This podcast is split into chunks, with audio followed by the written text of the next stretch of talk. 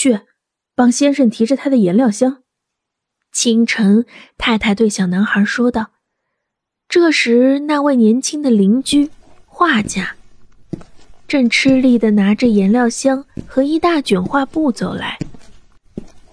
小孩接过颜料箱，跟着画家，他们朝画廊走去。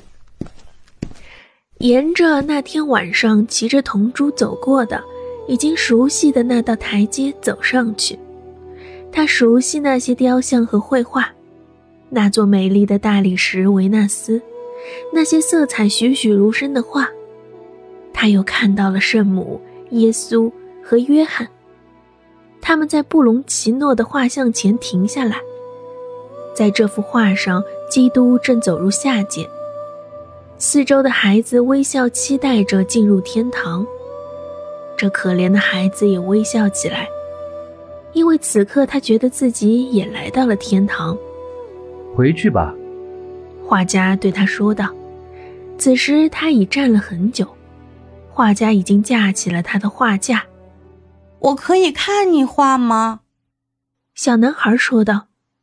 我可以看看你是怎么把上面的那个画绘到这块白布上来的吗？我现在还不画。那人说道。他把炭笔拿了出来，手迅速地移动着，目光打量着那张伟大的画。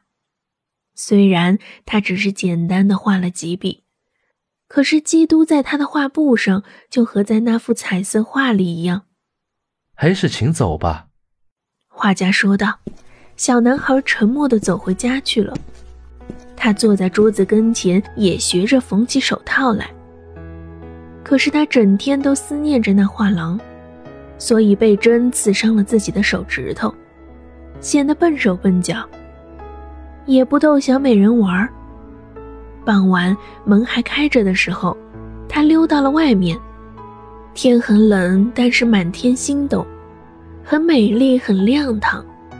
他穿过几条无人寂静的街道，不久便到了铜珠跟前。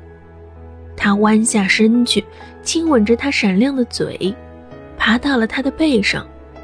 吉祥的小动物，他说道：“我多么想你啊！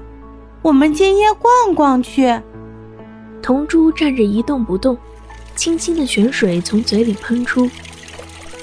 小家伙像个骑士似的坐着。这时，什么东西拽他的衣服？他朝旁边看了一看，小美人，是那毛被剃得精光的小美人。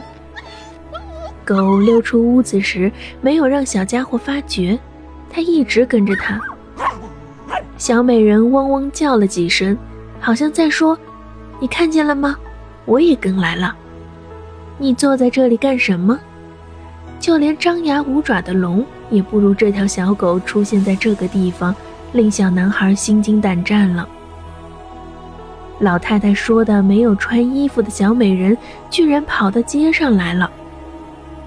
会出什么事儿？这只狗若是不穿上一件专门为它剪裁的羊皮袄，它是从来不在冬天跑到外边来的。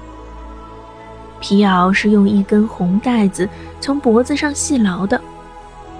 脖子上还系着领结和小铃铛，肚子那边也是细牢的。冬天穿着这身衣服和女主人一起在街上逛的时候，看上去就像一只小羊羔。